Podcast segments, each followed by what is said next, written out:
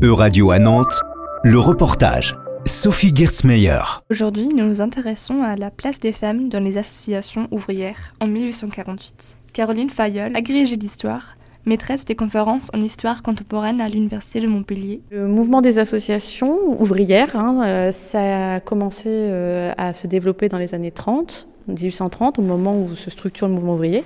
Et ça connaît un essor très important pendant la Révolution de 48, donc ce grand contexte révolutionnaire qui a donné lieu à la Seconde République. Qui s'engage dans ces associations? Alors c'est principalement donc euh, des ouvrières et des ouvriers, euh, et qui euh, certains sont d'inspiration socialiste et ils vont euh, créer ce qu'on appelle les, associations fraternelles, c'est-à-dire des associations qui ont pour vocation de lutter contre l'exploitation des prolétaires et, de trouver une voie d'émancipation euh, du peuple qui passe par euh, euh, la mise en commun des moyens de production. Et quand est-ce qu'on voit émerger des associations non mixtes féminines? Dans ces associations ouvrières, ben, moi, les première euh, que je vois véritablement, c'est justement en 48, portée par cet élan euh, féministe euh, euh, où pendant ce moment de révolutionnaire, comme dans toutes les révolutions en fait, quand c'est un des moments de bouleversement social, bah, c'est ces moments-là où aussi la voix féministe se fait entendre.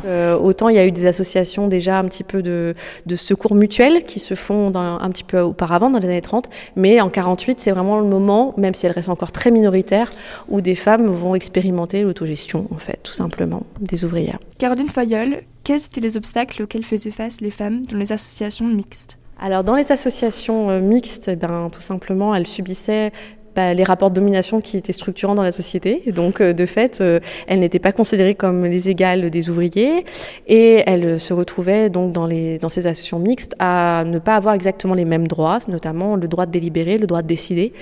Et parfois, des associations aussi euh, mixtes utilisaient des femmes comme auxiliaires, c'est-à-dire elles faisaient un travail qui était invisible dans l'association et euh, qui n'était pas rémunéré comme celui des hommes, mais qui permettait de faire vivre l'association. Toujours cette idée que le, le travail des femmes, c'est ce qui la condition de possibilité euh, de, de l'association, mais euh, qui est invisible, quoi, la face immergée de l'iceberg. On parle des associations qui se sont créées en France.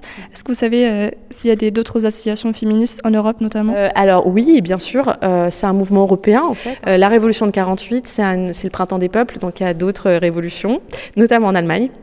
Et en Allemagne, euh, il y a des expériences déjà de coopératives, euh, notamment des coopératives de couturières, ouais. qui sont soutenues par, euh, par des féministes. Et qu'est-ce qui reste aujourd'hui de ces associations ouvrières féministes de 1848 Euh, Ces associations, clairement, elles ont été oubliées. Elles ont été effacées de l'histoire effacées du récit historique majoritaire. Les féministes, c'est pareil, elles ont été très longtemps oubliées, effacées, totalement.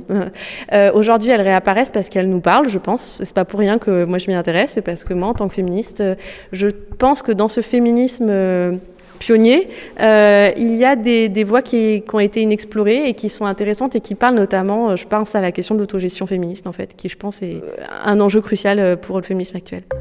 C'était un reportage de radio à Nantes à retrouver sur euradio.fr.